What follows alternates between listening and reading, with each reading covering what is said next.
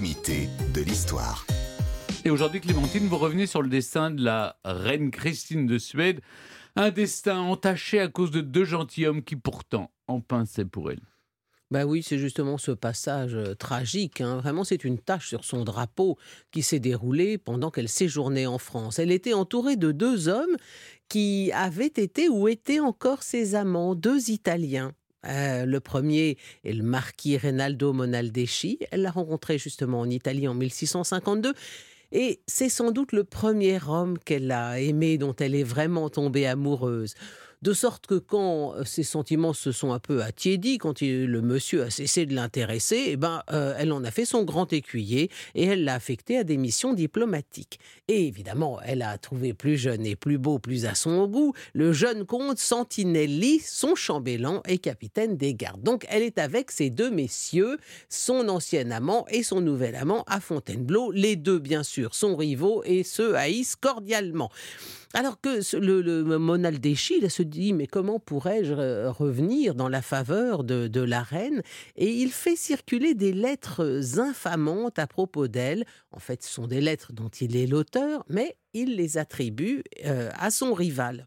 Or, ces lettres parviennent à Christine. En fait, elles lui parviennent par une ancienne maîtresse de Monaldeschi. Il l'a laissé tomber, donc elle n'est pas contente. Donc elle va prendre les lettres et elle va les faire parvenir à la reine. Bon, et la reine, une fois qu'elle a ces lettres absolument abjectes entre ses mains, elle reconnaît parfaitement l'écriture de son ancien amant, elle le convoque, elle lui tend ses lettres et elle l'accable devant témoin. Traître, lui assène-t-elle. Ah, c'est presque aussi puissant que maudit, soyez maudit. Traître, lui assène-t-elle. Alors Monaldeschi, lui, commence par nier l'évidence. Mais non, euh, c'est pas moi, pas du tout. Mais voyons qu'il ne fait que s'enferrer, il tombe à genoux aux pieds de sa maîtresse il la supplie de le par- pardonner. Mais elle n'est pas du tout d'humeur à ça, elle est furieuse et on, on le comprend. Et pendant qu'elle est en train de, mettre son, ancien amant devant le fait accompli de sa, sa forfaiture, Santinelli, le jeune, là, le jeune amant, et deux de ses hommes assistent à toute la scène. Eux ont déjà tiré leur épée du fourreau, ils attendent un signe de leur souveraine pour frapper. Monaldeschi, lui, se relève. Il suit Christine dans la galerie. Il la suit pas d'un pouce. Il est quasiment euh, en train de, de s'accrocher à ses jupons. Il, la presse, il la conjure de l'entendre, d'accepter ses, excuses. Et ça va durer, cette scène, quasiment une heure. C'est bien long, une heure, à essayer de se justifier, de se disculper. Il s'évertue à la trendrire, mais rien n'y fait. Car, écrira Voltaire, ce n'était pas une reine qui punissait un sujet, c'était une femme qui terminait une galanterie par un meurtre. Finalement, profitant d'un instant où son ancien amant reprend hal- haleine, la reine se tourne vers le père Lebel. Le père Lebel, c'est le prêtre qui a raconté en détail toute cette histoire, et elle lui dit Je me retire et vous laisse cet homme. Disposez-le à la mort et ayez soin de son âme. Et comme le prêtre veut intercéder, elle ajoute Je ne puis lui pardonner. Je lui ai communiqué comme un fidèle sujet mes affaires les plus importantes et mes plus secrètes pensées. Je le considérais comme un frère. Sa conscience doit lui servir de bourreau. Puis, regardant pour la dernière fois son amant, elle lui lance Allons, marquis, songez à votre âme, il faut mourir.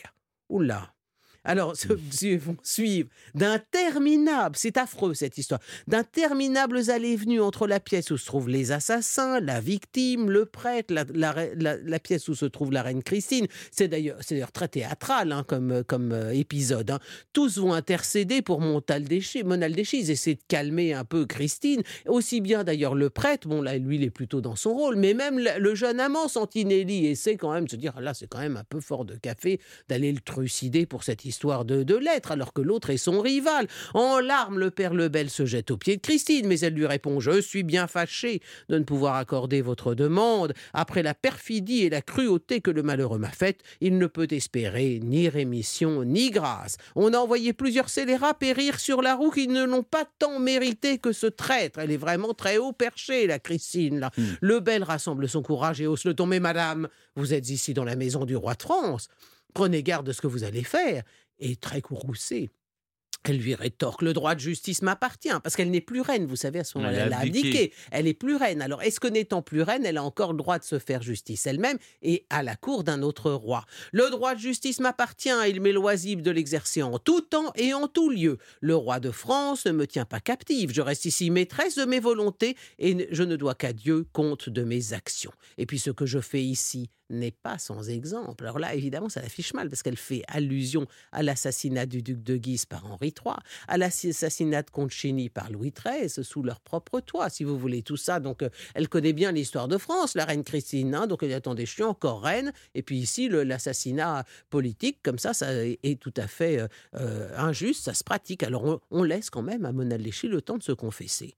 De sa longue épée, Santinelli vise alors son cœur. En tentant d'écarter l'arme, Monaldéchi se coupe trois doigts. Oh. Eh oui, mais alors il est déjà en sang, mais l'épée ne pénètre pas, elle se tord, parce que Monaldéchi porte une côte de maille, à pas folle la guêpe, et c'est donc à la gorge ou à la tête qu'il faudrait le frapper. Les trois tueurs s'y mettent, frappent et refrappent, l'art de la tête de coups d'épée, dont hélas aucun n'est mortel. Ce n'est plus un assassinat, c'est une boucherie, et le malheureux se traîne dans toute la galerie tout en recevant des coups. Il crie, demande grâce, il supplie qu'on lui tranche la gorge une fois pour toutes.